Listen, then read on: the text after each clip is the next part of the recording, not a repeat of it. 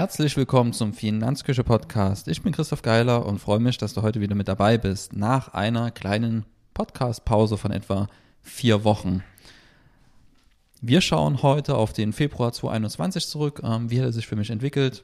Ähm, Besucherzahlen, Umsatzentwicklung und auch ein Einblick in die Arbeitszeitentwicklung, was für mich ein sehr, sehr spannendes Thema ist, dass ich das erst seit Anfang des Jahres mache, dass ich meine Arbeitszeit verfolge man da immer wieder sehr, sehr schöne Mehrwerte für sich selber rausziehen kann. Warum kam jetzt eine Weile kein Podcast, keine Podcast-Episode? Liegt einfach daran, dass sich die, ja, der Aufwand der letzten Wochen und Monate, der hat sich langsam bemerkbar gemacht und ich war ein bisschen erledigt. Ähm, war alles ganz schön anstrengend die letzten Monate mit der Wiederauflage der Finanzküche. Ähm, nebenbei noch, ja, haben wir noch eine kleine Pandemie, habe ich gehört. Und da ist mit der Kinderbetreuung immer noch ein bisschen was zu regeln.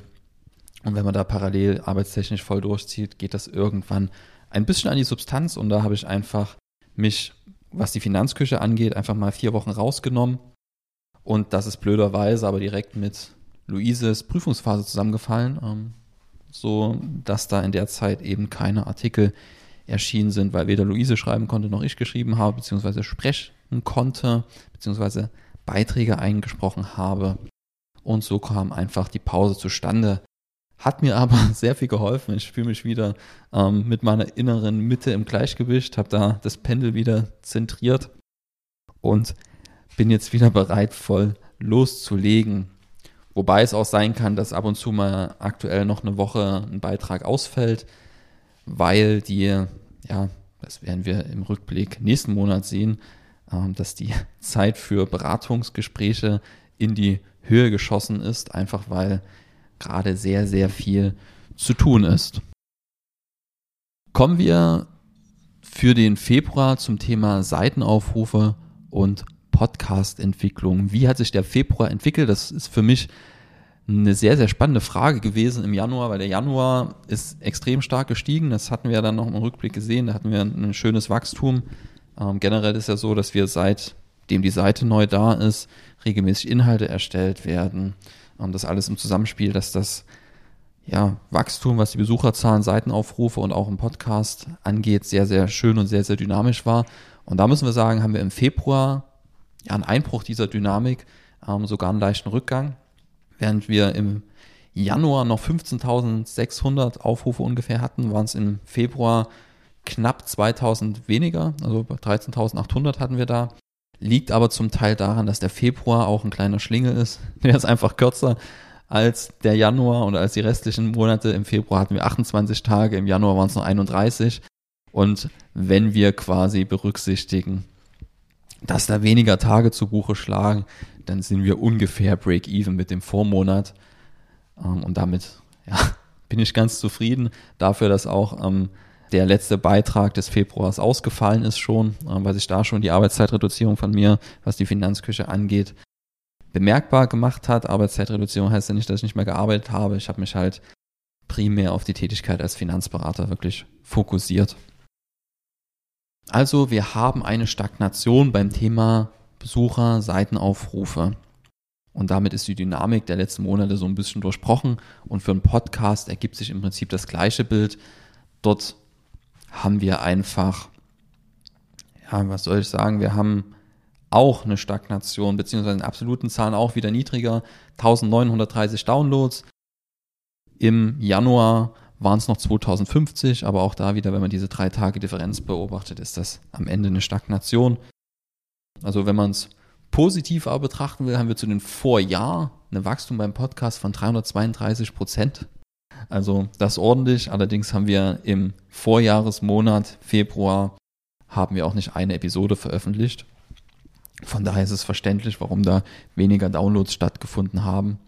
Übrigens, wenn man den Februar 2021 für die Website, also die Seitenaufrufe vergleicht mit dem Vorjahr, haben wir auch noch ein Wachstum von 62,5 Prozent. Also auf lange Sicht ist das sehr, sehr schön. Aber jetzt auf kurze Sicht haben wir da eine Unterbrechung der Dynamik, was natürlich ein bisschen ärgerlich ist und mich auch nervt. Aber ich denke mal, das kriegen wir hin, dass wir da auch wieder ansetzen und das Ganze ein bisschen verbessern, wieder in das Wachstum reinkommen. Kommen wir zum Thema Arbeitszeitentwicklung. Ich kann nur jedem Selbstständigen empfehlen, das zu tun. Es bringt wirklich einen riesen Mehrwert, wenn man einmal sieht, wo seine Zeit hinfließt. Und immer wieder spannende Erkenntnisse. Ähm, für den Januar habe ich ja gemerkt, dass ich dort jeden Tag gearbeitet hatte. Und das war dann ja am Ende auch kein Wunder, dass die Energietanks langsam leer wurden. Ähm, Im Februar ist es mir immerhin gelungen, an drei Tagen gar nicht zu arbeiten. Das ist also eine Verbesserung. Und wenn ich mir hier die Arbeitszeit anschaue, sehe ich vor allem bei der Finanzküche eine Lücke. Also ich habe schon im Februar, obwohl ich meine Arbeitszeit da gar nicht groß reduziert habe, für die Finanzküche weniger Zeit aufgewendet. Und zwar im Ganzen waren das 20 Stunden weniger, die ich in die Finanzküche gesteckt habe, als noch im Januar. Und damit ist auch so ein Stück weit zu erklären, warum diese Wachstumsdynamik unterbrochen ist, weil wir bei vielen Bereichen, die wir ausbauen wollten, einfach auch noch nicht vorangekommen sind. Stehen dann noch die Themenseiten aus, da sind wir erst bei der Geldanlage relativ weit, wo die Themenseite fast steht. Äh, fehlt auch noch ein bisschen. Die Sparenseite steht zum Beispiel auch schon, aber ganz viele Seiten, die mir auch wichtig sind, müssen halt noch kommen. Thema Altersvorsorge, Thema Versicherung. Ja, und auch der letzte Beitrag ist im Februar, wie gesagt, ausgefallen, was natürlich blöd ist. Was auch noch mit auf dem Plan steht, ist die Fertigstellung eines neuen E-Books. Das ist mir ganz, ganz wichtig. Ähm, das aktuelle E-Book, was da am Newsletter mit dranhängt, das ist mittlerweile zwei, drei Jahre alt, glaube ich, äh, vielleicht sogar älter. Und ja, äh, vielleicht kennst du das, wenn du was vor drei Jahren geschrieben hast, ist das nicht mehr der Anspruch, den du heute hast manchmal. Und da muss einfach Neues her. Das habe ich auch mit auf der Liste, aber die Liste ist ganz schön lang, die To-Do-Liste. Und die können wir halt nur Stück für Stück abarbeiten. Heißt auch für dich, dass du dich auch noch dieses Jahr auf einiges freuen kannst.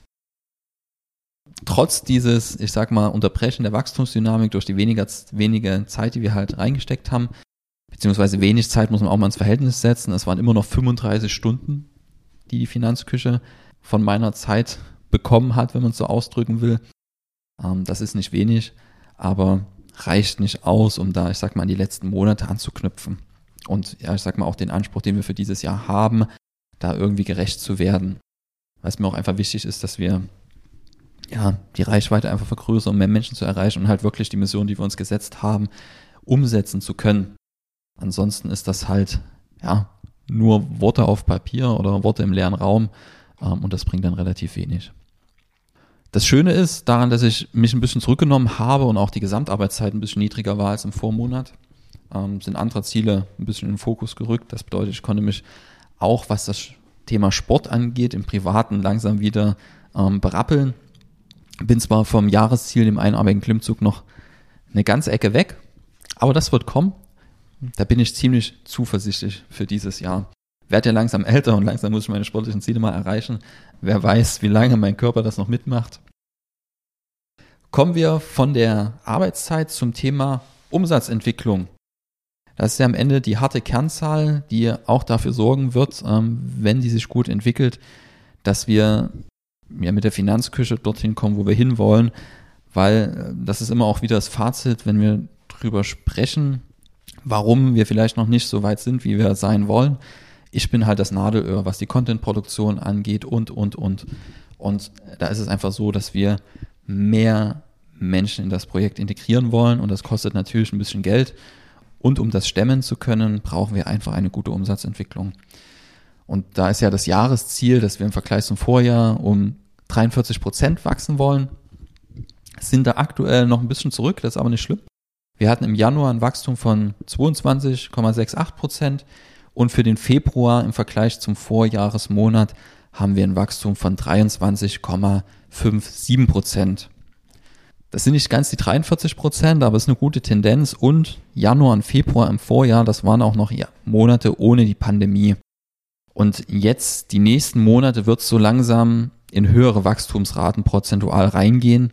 Einfach weil man dann langsam im Vorjahr sieht, dass die Pandemie zum Tragen kommt und die Umsätze etwas zurückgehen.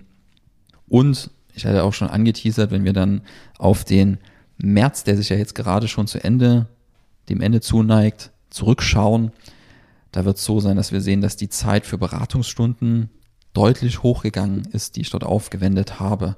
Liegt einfach daran, dass ja, wir viele Neuanfragen haben und natürlich die Bestandsmandanten, die Basis wird da immer breiter. Und da ist ganz gut zu tun, um es vorsichtig auszudrücken. Und das wird sich natürlich auch in den nächsten Monaten bei der Umsatzentwicklung widerspiegeln.